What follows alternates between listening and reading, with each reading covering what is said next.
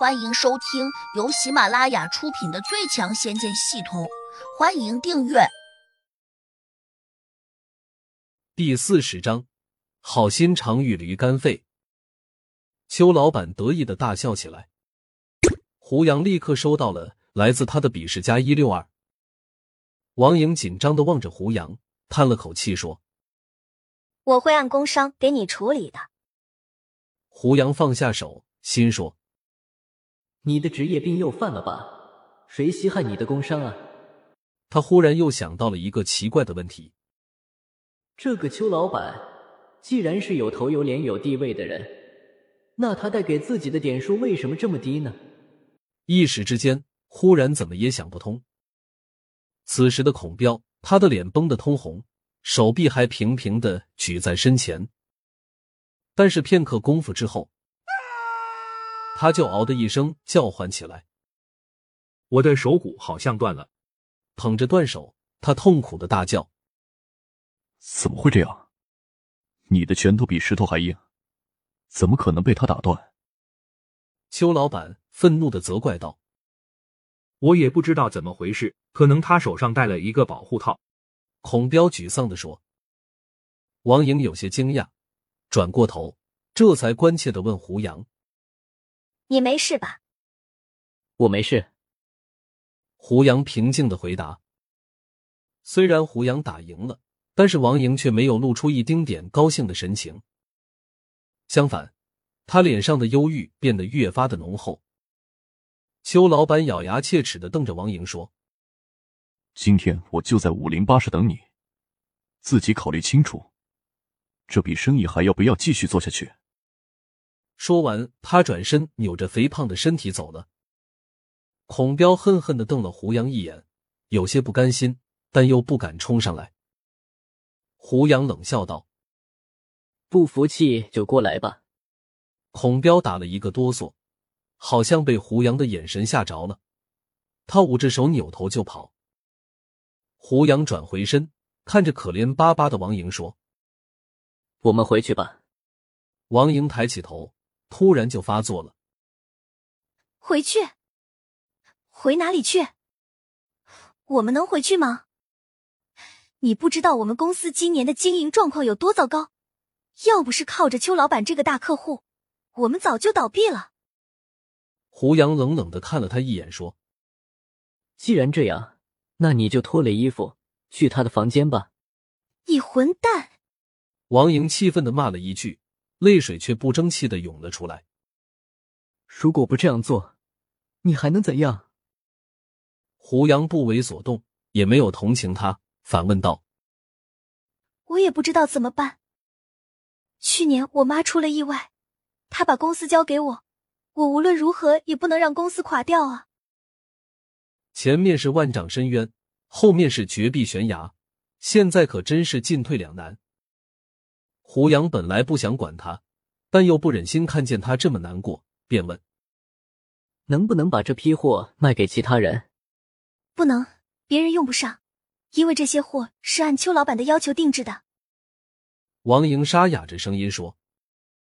胡杨一听，顿时明白过来：邱老板可能故意的给王莹设置了这么一个圈套，而现在他已经钻到这个套子里面去了。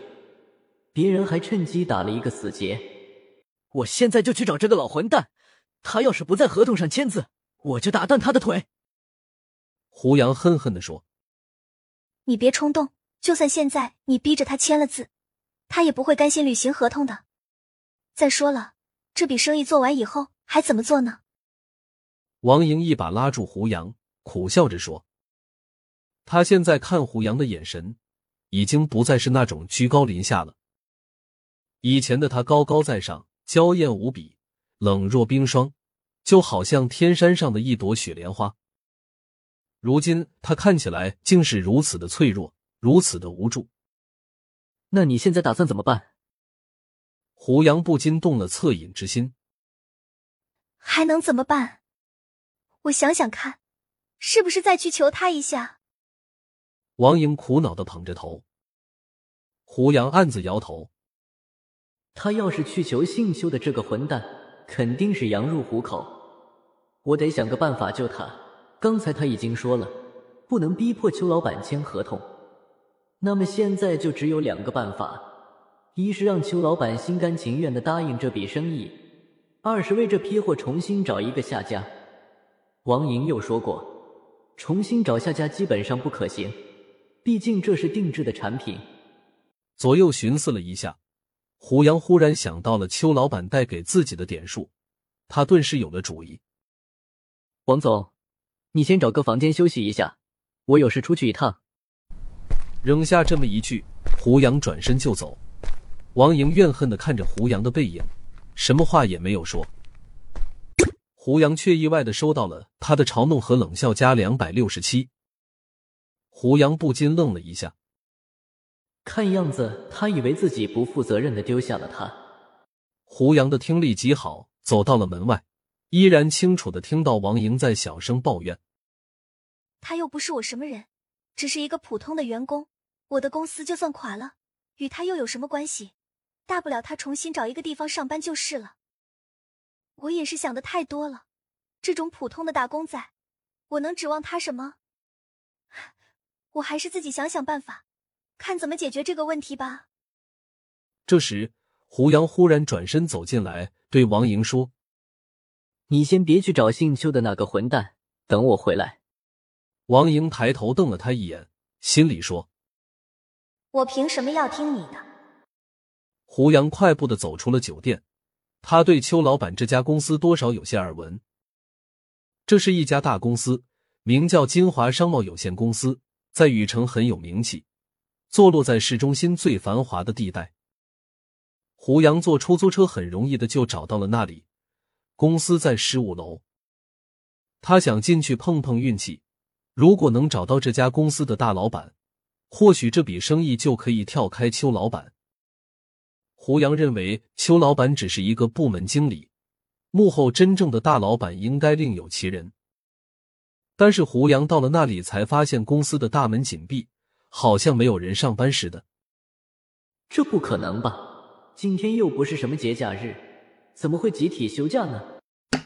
胡杨忽然听到里面传来一个奇怪的声音。好像有人拿棍子用力的在桌子上敲了一下。他用耳朵贴在门上，仔细听了听，里面不仅有人，而且有很多人。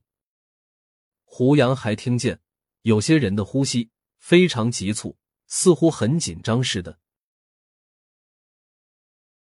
本集已播讲完毕，请订阅专辑，下集精彩继续。